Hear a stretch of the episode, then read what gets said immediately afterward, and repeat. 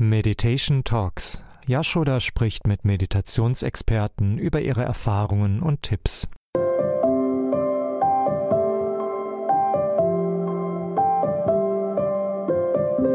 Hariom und herzlich willkommen zum Center of Excellence für Meditation von Yoga Vidya. Mein Name ist Yashoda von blissunion.com und heute spreche ich mit Peter. Peter hat über 35 Jahre Meditations- und Yoga-Praxis und deswegen freuen wir uns. Meine Katze kommt auch gleich. Deswegen freuen wir uns, ähm, dass du heute bereit bist, deine Zeit und deine Erfahrung mit uns zu teilen. Herzlich willkommen, lieber Peter. Ja, Om Namah Shivaya. Und dann fange ich doch gleich mit der ersten Frage an, weil es eben um Meditation geht. Wie bist du in deinem Leben mit Meditation in Berührung gekommen, respektive wie ist die Meditation in dein Leben gekommen? Ja, wirklich gekommen kann man sagen. Ich war zu jener Zeit Student in der DDR und mein Problem als Student bestand darin, dass ich mich abends immer nicht so ganz konzentrieren konnte auf meine Aufgaben, ein bisschen abgelenkt war. Und ich suchte eine Idee, hm, wie kriege ich Konzentration aufgebaut. Dazu muss man sagen, ich bin äh, richtig tief marxistisch erzogen. Ich hatte gerade drei Jahre Kriegsmarine im Osten hinter mir, 3x3 ist 9. In Jetzt steht's. Jetzt hat's gehackt. Warte mal, ich drücke mal auf Pause, Resume. Genau. Also wir fangen jetzt quasi mit der Antwort auf meine Frage, auf meine erste Frage wieder an. Wie kam die Meditation in dein Leben? Und da hattest du gerade angefangen, lieber Peter. Nochmal von vorn? Ich glaube, ja, dann ist für die leichter. Ja, na klar. Also vom Zusammenhang her, das war also während meines Studiums. Ich habe in meisten Maschinenbau studiert und konnte mich beim Studium nicht so ganz konzentrieren auf die Erledigung meiner Aufgaben und suchte irgendeine Handhabe, mit der ich mich besser konzentrieren konnte. Ich war zu der Zeit äh, marxistisch geprägt, ingenieurtechnisch geprägt, von der ostdeutschen Kriegsmarine geprägt, knallhart, Sportler, vor nichts Angst und im, im Geiste, also ein fröhlicher, aber auch ein ziemlich handfester Mensch. Und dann kriege ich so ein Buch von einem israelischen Therapeuten in die Hand vom Umgang mit sich selbst. Und dann lese ich doch da so Schritt für Schritt, wie es so einem indischen Yogi gelingt, sich eine Nadel durch den Arm zu stecken, ohne dass da Blut fließt. Das war so sauber scheibchenweise erklärt, dass mein forschender Geist dachte, ja, ist eigentlich nachvollziehbar. Hm. Ich habe das weitergelesen und gelesen und gelesen und am Ende war die Anleitung dafür, wie man dazu kam, nicht mit der Nadel, sondern mit der Konzentration. Dann fing ich an, mich denn abends dahin zu legen, mein rechter Fuß ist ganz schwer, bla bla bla bla bla. Das kennen wir alles aus dem Ende der Yogastunde. Als ich nach fünf Wochen dieser Übung, die ich täglich gemacht habe, dann plötzlich merkte, ich brauche mich wirklich bloß hinlegen. In einer Minute ist mein ganzer Körper weg. Weg. Schwer, Weg, die Stirn ist kalt, ich bin komplett konzentriert auf meinen Geist und kann meinen Atem beobachten. Da habe ich gedacht, Leute, scheiß Marx, zwischen Himmel und Erde, da gibt es Sachen, da musst du jetzt nicht lange nachdenken, ob man die mit dem Mikroskop sehen kann oder nicht. Mhm. Das funktioniert. Das fand ich so genial. Und zur gleichen Zeit kam in Meißen unter unseren Studenten die Frage auf, Leute, habt ihr gehört, dass es hier so einen Yogakurs geben soll? So ein was für ein Zeug? Joghurt, Yoga? Keine Ahnung, nie gehört. DDR, hey, komm, wir haben Strickmützen getragen. So, und da haben wir dann halt, ihr sucht, ihr sucht. Ich habe es leider nicht gefunden, aber 89 zur Wende. Das erste Buch, was ich mir hier gekauft habe, war ein Yoga-Buch von Karen Sebroff. Mhm. Äh, das Yoga-Buch, weil immer noch irgendwo dieser Mechaniker-Gedanke in meinem Hinterkopf ist, nicht so viel Gelaber. Ich habe dann so ein paar, so paar Wessi-Tussis in Westberlin kennengelernt. Ach ja, also die feinstoffliche Energie. Und dann kommst du dann mit so einem Ingenieur zustande, ja, deine feinstoffliche Energie. Da bin ich noch nicht so weit gewesen, das konnte ich nicht. Aber die Yoga-Übung, und dann stand da einfach ganz normal drin, pass auf, mach das so, vermeide das und die Übung ist da und dafür gut. Ich habe das Ding durchgezogen. Nach acht Wochen habe ich dann das nächste Buch gebraucht. Und weißt du, welches das war? Shivananda Vedanta Center. Und genau das war der richtige Einstieg. Und von da an ging es nur noch dann in diese Richtung weiter. Und dann, aber, aber du, du, hast jetzt erst noch so Endentspannung gemacht. Hast du dann die Yogalehrerausbildung gemacht gleich? Oder, oder? Ach, Ivo, ich habe Yoga gemacht. Wozu brauchst du eine Ausbildung, wenn du Yoga machst? Ja, eigentlich Ich habe immer Sport gemacht, ich habe immer Körperbewegung gehabt. Ich war zu der Zeit als Ingenieur im Außendienst tätig. Ich bin 80.000 Kilometer im Jahr durch die Gegend gerast und habe immer mein Fahrrad, mein Rennrad im Auto gehabt und meine Yogamatte. Ich habe oft im Wald übernachtet, am See irgendwo, Yogamatte raus, früh morgens meine Übungen, habe einfach nur für mich mein Ding gemacht. Ich war Camper, auf den Zeltplätzen kamen dann Leute, was machst denn du da für morgens so, ne? Mhm. Und dann kann ich mal mitmachen und so, ja, gut, okay. Und dann 98 sprachen mich welche an in Berlin auf dem Zeltplatz und sagten, du, also wir haben da so einen Sportverein, kannst du uns das mal beibringen? Ja, wie soll ich euch das beibringen? Naja, mach doch einfach, wir machen mit und so ist gut. Seitdem unterrichte ich Yoga. Ich habe noch nie einen Yogi gesehen. 2004 war es das erste Mal. Also ich bin dann 2002 aus der Wirtschaft ausgestiegen, äh, im Dienst gerade eines Geschäftsführers für ein israelisches Unternehmen in Europa und bin dann, habe dann gesagt, was, was, was habe ich damit zu tun? Du hast ja eh nur Yoga im Kopf und nur, nur Sport.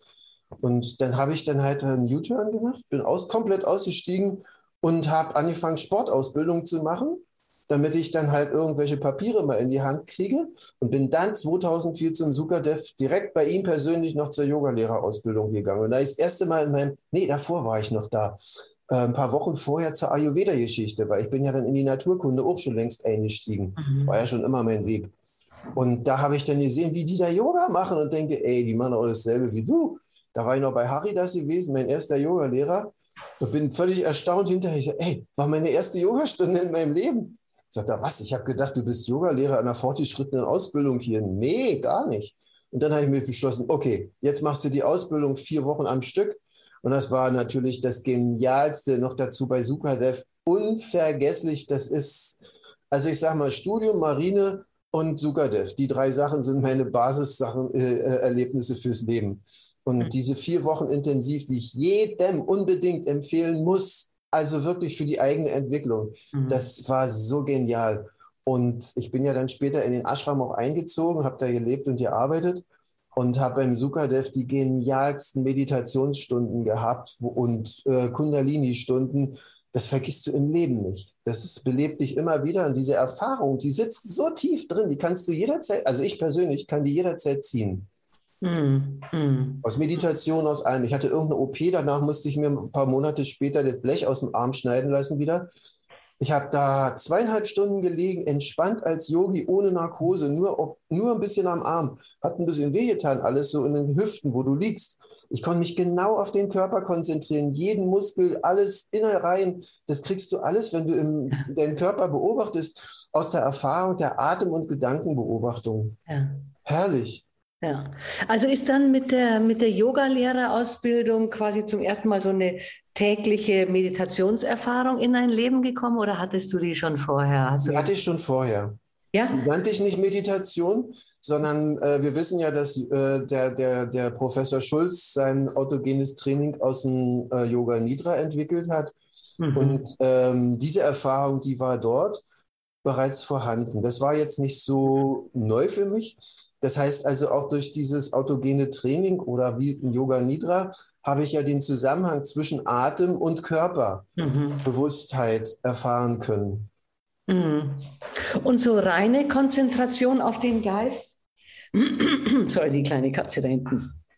Also reine, reine Konzentration auf den Geist, weil bei Yoga Nidra ist ja schon, wie du sagst, also du, die Entspannung geht über den, über den Körper und, und erfasst natürlich auch den Geist. Aber im Yoga konfrontierst du ja mit verschiedenen Techniken, kannst du ja auf Außenvedanta auch deinen Geist richtig konfrontieren. Also was weiß ich, Neti Neti oder was es alles Mögliche äh, gibt. So, also so quasi nicht über die Entspannung zu, in den meditativen Zustand kommen, sondern wirklich dieses klassische Meditation.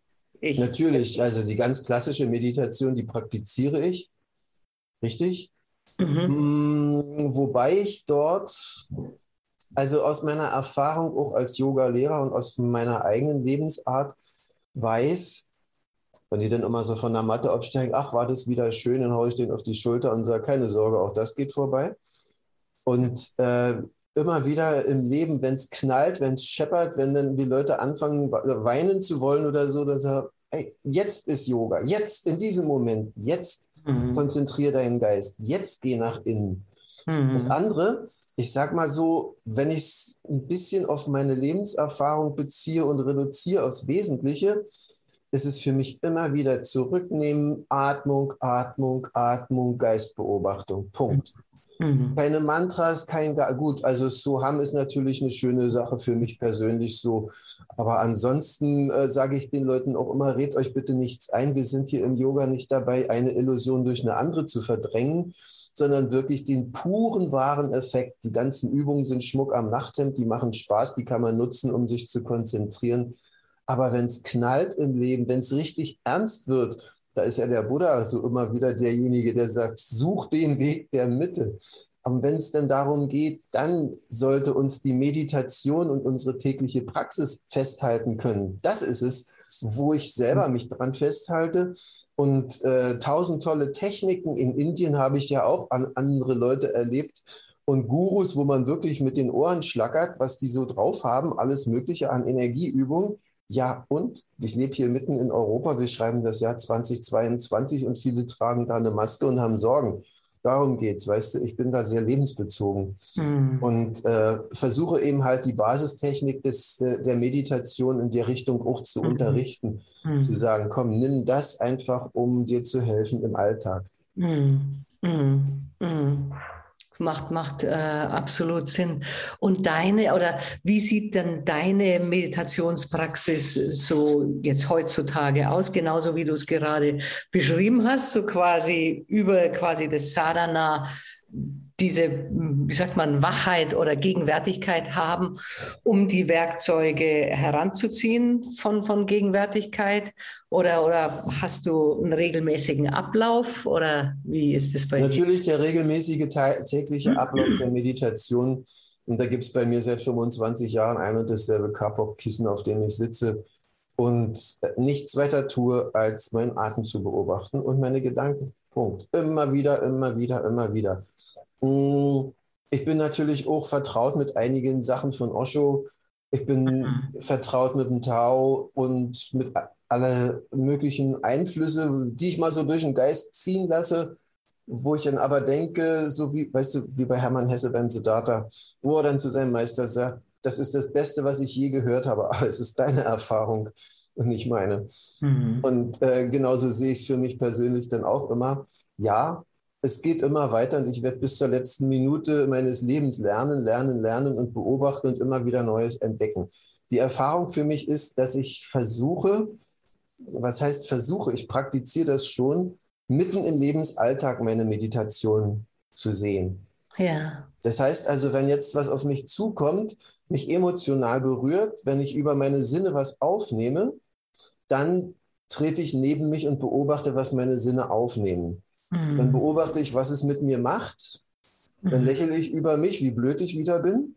Oder so, ich fahre mit dem Fahrrad durch Dresden und da kommt ein Auto von der Querstraße mit einer Wucht auf mich zugefahren, dass ich denke, gleich scheppert's. Dann habe ich die Hand schon an meiner um den Hals hängenden Fahrradschlosskette und denke, komm nur. Und dann fahre ich weiter und dann denke ich, aggressiv. Und dann fahre ich weiter und lächle und denke, na und? Mhm. Punkt. Mhm. That's it. Mhm. Keine Übernatürlichkeit mittendrin im Leben. Mhm. Beeindruckt hat mich, als ich ähm, den, äh, die, na, eines Yogi, die Lebens... Na, Biografie, Autobiografie, Autobiografie eines Yogi gelesen habe. Und zwar hat der Paramahansa seinen Lehrer gehabt und der Lehrer von diesem Lehrer, mhm. der war Beamter und hatte eine Familie mit Kindern und war ein ganz, ganz riesengroßer Meister und lebte mitten in diesem Leben drin mit Kindern, mit den Sorgen einer Familie, mit dem normalen Alltag. Das hat mich beeindruckt. Deswegen bin ich damals auch aus dem Ashram ausgetreten, um nicht in der Höhle die tolle Botschaft an die Leute zu geben, du musst mehr meditieren, sondern einfach mittendrin zu sein, dieselben Sorgen zu haben, wie es nun während der Pandemie war, wo ich dann voll abgestürzt bin, weil ich nicht unterrichten konnte und so weiter. Mhm. So, dass mir also das, was der Mensch, der zu mir kommt, äh, so mit sich trägt in seinen Gesichtszügen, in seiner Haltung und alles, dass mir das vertraut bleibt. Hm. so zu leben ist mir dann halt wichtig, dann die Basis dabei zu bewahren und da geerdet zu sein. Sicherlich auch, äh, kann ich mir vorstellen, die Marineausbildung äh, als Soldat äh, überlebst du ja nur, wenn du in der Gegenwart bleibst. Also das Nicht ist anders. Sicherlich eine große Prägung in deinem Leben, weshalb du die Werkzeuge eben auch herholst und sagst, jetzt will ich die anwenden. Mhm. Nicht, nicht, und zwar richtig praktisch greifbar. Ja, ja das, kann ja, das ist natürlich eine Lebensdauerprägung, da bist du Härte gewohnt. Ja. Also ich, ich nehme nehm Kartoffeln aus dem kochenden Wasser mit den Fingern raus. Da bist du einfach mal so, weißt du, dass du dann, das tut weh, aber in dem nächsten Moment ist es mhm. vorbei. Mhm. Ähm, ja, da ist eine ganze Menge bei. Und das noch in Verbindung mit der bewussten Beobachtung ist schon interessant. Ja. Aber immer wieder im Alltag, immer wieder zu schauen, warum sage ich das gerade? Was mache ich da? Was, ist, was hat der Geist hier gerade wieder vor? Was ist so die Absicht? Und dann mhm. atme lang aus und hm, nimm Abstand davon oder so. Mhm. Gelingt mir nicht immer, keine Sorge. Naja, aber es überhaupt schon mal als Werkzeug ab und zu ähm, ja. zu haben und einzusetzen, ist ja schon auch eine Adelung eigentlich, kann man sagen. Hast du denn in diesen Gegenwärtigkeitsmomenten, wo du dir quasi die Meditation äh, hergeholt hast, um die Situation quasi, sei es jetzt emotional oder wie auch immer, physisch, psychisch, sonst wie zu überleben. Hast du da mal äh, eine Erfahrung gemacht, die dir hängen geblieben ist im, im Kopf, wo, wo quasi dieses jetzt die Mittel der Meditation und der Gegenwärtigkeit und des Atems zu nutzen, wo du quasi so eine andere Erfahrung gemacht hast? Also so, wo du es mhm. gehört hast, wow, das hat jetzt gepasst wie Kopf auf Nagel oder dadurch wurde die Situation so und so anders? Also, also zwei Sachen. Einmal, ich habe selber so dieses, diesen Moment gehabt, wo ich gedacht habe, was ist das jetzt? Wo es mir warte mal, Peter, warte mal, dein Bild steht jetzt wieder. Ja, deins auch. Meins auch? Ich drücke mal kurz auf Stopp. So. Okay. Du wolltest sagen, entschuldige, du wolltest sagen, so der, äh, besondere Momente, wo dir. Ja. Deine, de, hm. also, das war so, dass ich da halt.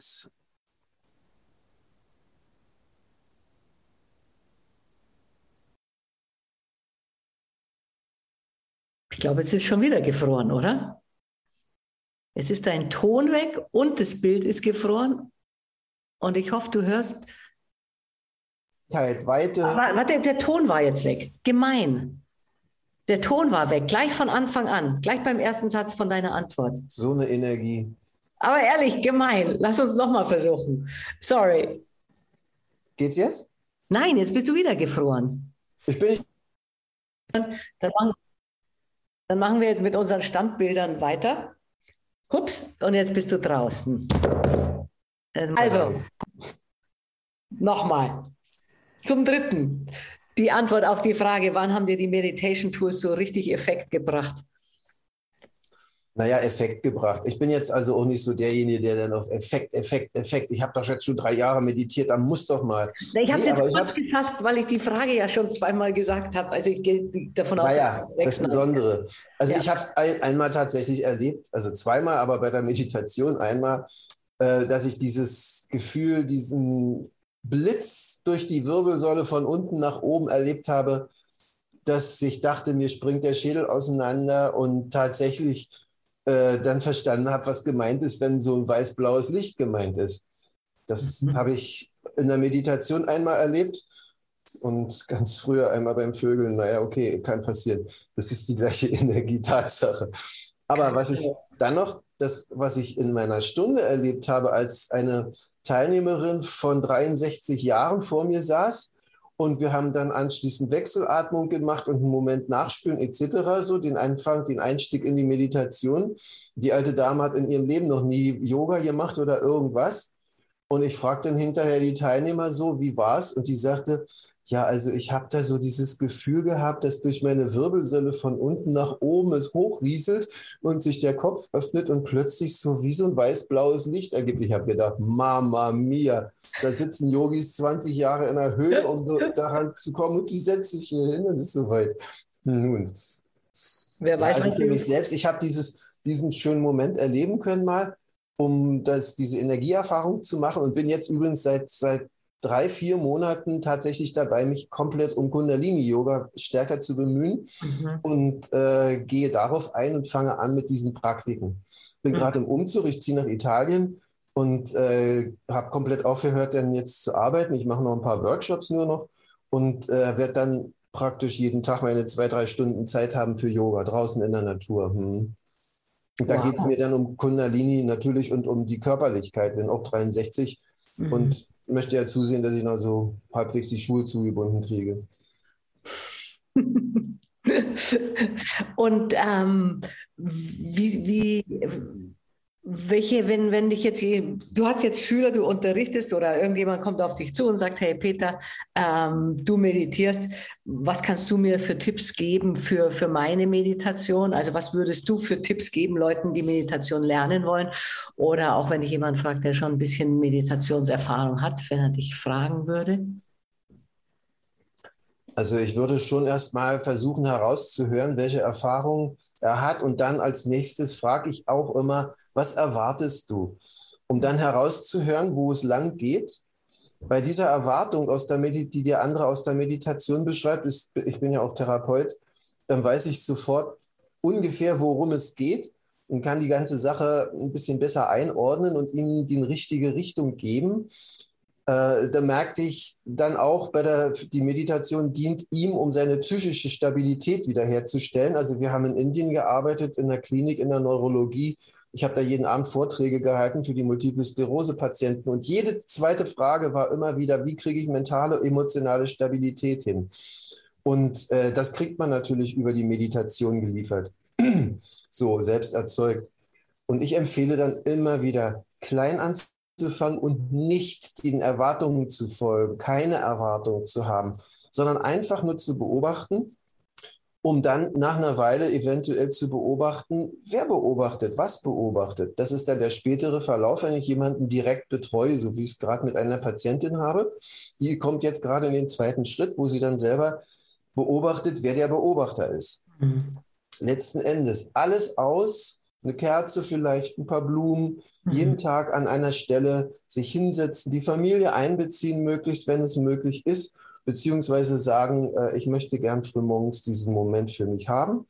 Nicht zu viel von wegen 20 Minuten anfangen, sondern erstmal kleine Schritte, um Erfolgserlebnisse, was heißt Erfolgserlebnisse, Beobachtungserfahrungen zu machen, um dann den nächsten und nächsten Schritt zu gehen. Und ich sage denen auch immer wieder, du kannst ohne eine ähm, Leitung, ein, eine Führung schwerlich äh, Kontinuität reinkriegen. Am Anfang ist es wie Fahrschule, wie Segeln lernen, wie alles Mögliche. Du brauchst erstmal ein Konzept.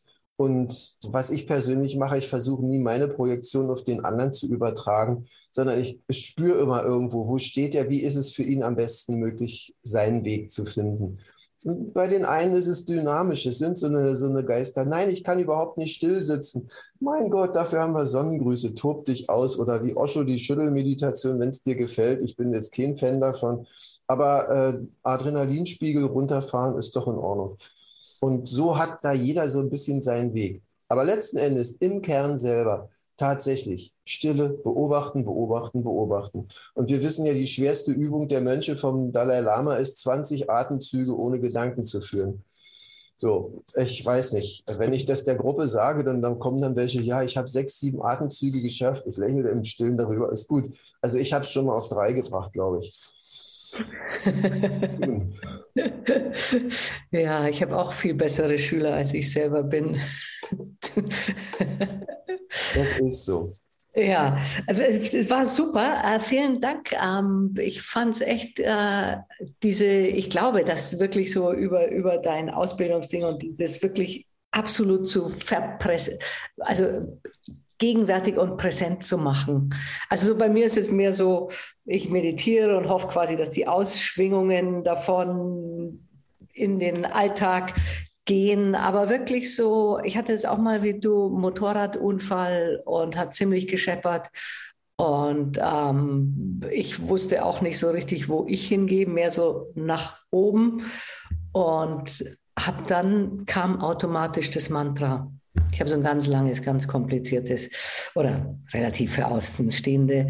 Und aber das hat sich sofort abgespielt und dann hat sich mein Körper, also gefühlt, wieder auf den, den Boden gesenkt. Aber so, dass ich das so gegenwärtig habe, bei mir war das ja eine Ausnahmesituation, während du als äh, in deiner Soldatenausbildung hast ja Ausnahmesituationen permanent geübt und trainiert.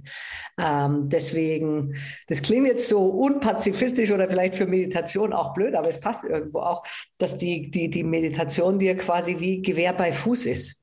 So, also ich, ja, ich Prägung ist Prägung ja, ich spüre eine, also eine aktivere Präsenz als, als in meinem eigenen Sein, wenn ich mit dir spreche. Und das finde ich eine tolle Inspiration. Gibt es noch irgendwas zu dem Meditationsthema, entschuldige, das du gerne hinzufügen würdest, was ich aber nicht gefragt habe, um das Thema abzurunden? Oder? Naja, also ich sag mal, dass meine gesamte Erfahrung, die ich, bevor ich Yoga Vidya kennenlernte, gemacht habe, ist die eine Sache. Hm, es hat mir durchaus geholfen, mich mit der Thematik dann auch in seiner Theorie zu befassen. Äh, ich lese eigentlich gar nichts anderes als lauter solche Bücher in diese Richtung, also Gesundheit beziehungsweise hm, Spiritualität, Taoismus etc. etc. Und äh, habe da meine Freude dran. Ja. Hm, die Zeit beim Sukadev, das war so eine Initialzündung die mich äh, in Richtung der Veden gebracht hat und die mich in den, in den Hintergrund der Dinge gebracht hat. Das ist mir nicht laufend präsent, aber das ist wie wenn ich habe das mal erfahren, äh, der Geist ist geöffnet dafür, beziehungsweise nicht der Geist, sondern eine Vorstellung davon hat sich verändert und äh, an der Stelle bin ich gut weitergekommen. Mhm. Mhm. Also es lohnt sich auf jeden Fall, wenn man in diese Richtung geht, wenigstens ein Wochenende mal irgendwo hinzugehen, wo man einen guten Meditationslehrer hat. Ja. Äh, ich empfehle in den Städten den Leuten immer wieder, geh in irgendeine buddhistische Meditationsgruppe rein mhm. und äh, halte die Ohren auf, wenn sie dir zu viel über irgendwelche bestimmten Götter reden, dann steh auf und geh wieder raus. Macht keinen Sinn. Meditation ist so individuell. Ähm, wer dich führt über den Atem, das ist, der ist dann richtig. Naja, ja, also du warst für mich ein toller Gesprächspartner, weil ich bin mehr, gehe mehr so in diese schwelgerischen, philosophischen Bereiche, was bei dir dann quasi im Nachhang kam. Aber ich nehme unser Gespräch auf jeden Fall, ähm, das hat was in mir aufgeweckt, auch quasi wie so jemand, der absolut wach ist und, und weiß, ich weiß auch, welche Werkzeuge ich habe, aber das ist, fühlt sich bei mir noch so ein bisschen weiß ich nicht, so spielerischer anwärend bei dir ist, spüre ich so eine totale Präsenz. Mhm. Jetzt ist der Case, jetzt setze ich es ein. So, das, das mhm. äh, gefällt mir. Äh, inspiriert mich. Es kommt, kommt auch wieder das Soldatsein mit dazu. Ich meine, ich war ja auf dem Schiff gewesen und dann hast du das weite Meer. Da wird nicht lange rumgespielt. Das ist kein Sandkastenspiel, sondern der Kahn muss laufen. Wenn da ein Loch drin ist, musst du es flicken, weißt du? Ja. Und da kommen so die Basisdinge des ja, Lebens mit ja. rein. Und da kommt dann auch eigentlich immer wieder diese Frage nach Leben und Tod. Ja. Und wenn du nicht in der Lage bist zu sterben in der Zeit, dieses Ding erzähle ich dir noch. Schwerin, Boulevard, ein Wahnsinnswetter, Sommer, wunderschöne bunte Röckchen und, und Blusen überall und Männer, die sich hier lach, lachen mit ihren Kindern hinsetzen. Ich habe mich an die Eisdiele gesetzt, mir ein Eis hingestellt und einen Tee und habe mir vorgestellt, du bist jetzt gestorben du bist jetzt hier, hast einen Herzschlag gekriegt und bist mausetot. War das eine tolle Erfahrung. Ich habe mich einfach nur innerhalb dieser ganzen Sache gesehen als das, was ich bin, ein Furz der Natur, ein Nichts. Einfach zu wissen, ob du da bist oder nicht, nimm dich bloß nicht wichtig. Mhm. Am Nachbartisch haben sich zwei gestritten zu einem ganz ekligen politischen Thema, wo normalerweise ein Peter aufgestanden und hingegangen wäre, die beiden mit den Köpfen zusammengetan hätte, gesagt hätte, sag mal, habt ihr sie noch alle? Nö, da haben andere Leute reingegriffen, da brauchen die mich nicht für. Da sind andere auf dann gesagt, ey Jungs, sag mal, merkt ihr noch irgendwas? Da dachte ich, ja, genau. Du bist ein Teil dieser ganzen Materie, du bist ein ganzer Teil diesen beschreiblichen und unbeschreiblichen Dingen, aber nimm dich nicht so ernst. Wenn du weg bist, bist du weg. Mein Gott.